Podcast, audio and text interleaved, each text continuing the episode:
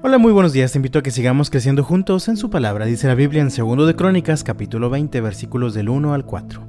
Después de esto, los ejércitos de los moabitas y de los amonitas y algunos meunitas le declararon la guerra a Josafat.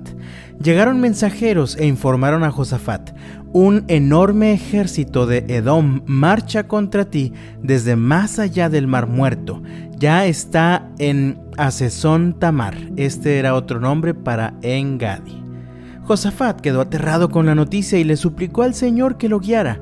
También ordenó a todos en Judá que ayunaran, de modo que los habitantes de todas las ciudades de Judá fueron a Jerusalén para buscar la ayuda del Señor. ¿Te has sentido últimamente como Josafat? Él recibió una muy mala noticia. Un enorme ejército avanzaba ya para pelear contra ellos. El ejército de Josafat era un ejército pequeño comparado con el gran ejército que se acercaba. Josafat sabía que no tenía la capacidad de hacerle frente a esa situación, así que dice el versículo 3 que quedó aterrado con la noticia. Sin embargo, no se quedó paralizado, sino que hizo lo único que podía hacer. Comenzó a orar pidiendo la ayuda del Señor. Los versículos 6 en adelante contienen la oración que comenzó a hacer Josafat, pero quiero centrar tu atención en el versículo 12 que dice así, Oh Dios nuestro, ¿no los vas a detener?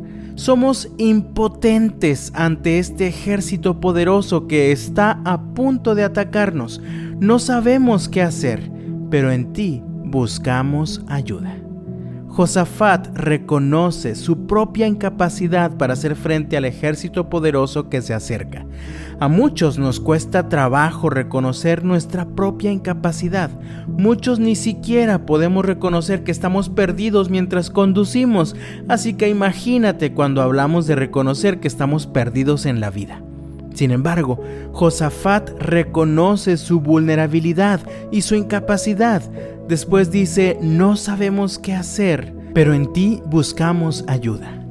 Pienso que durante este tiempo difícil que todos estamos viviendo, hay personas para las cuales lo más difícil de enfrentar es tener que reconocer su vulnerabilidad el reconocer que no pueden controlar todo lo que ocurre a su alrededor y sobre todo el reconocer que no pueden hacer todo ellos solos.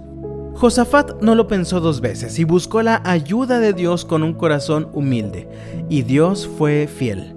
Su respuesta fue, escuchen, no tengan miedo, no se desalienten por este poderoso ejército, porque la batalla no es de ustedes, sino de Dios. Mañana ustedes ni siquiera tendrán que luchar.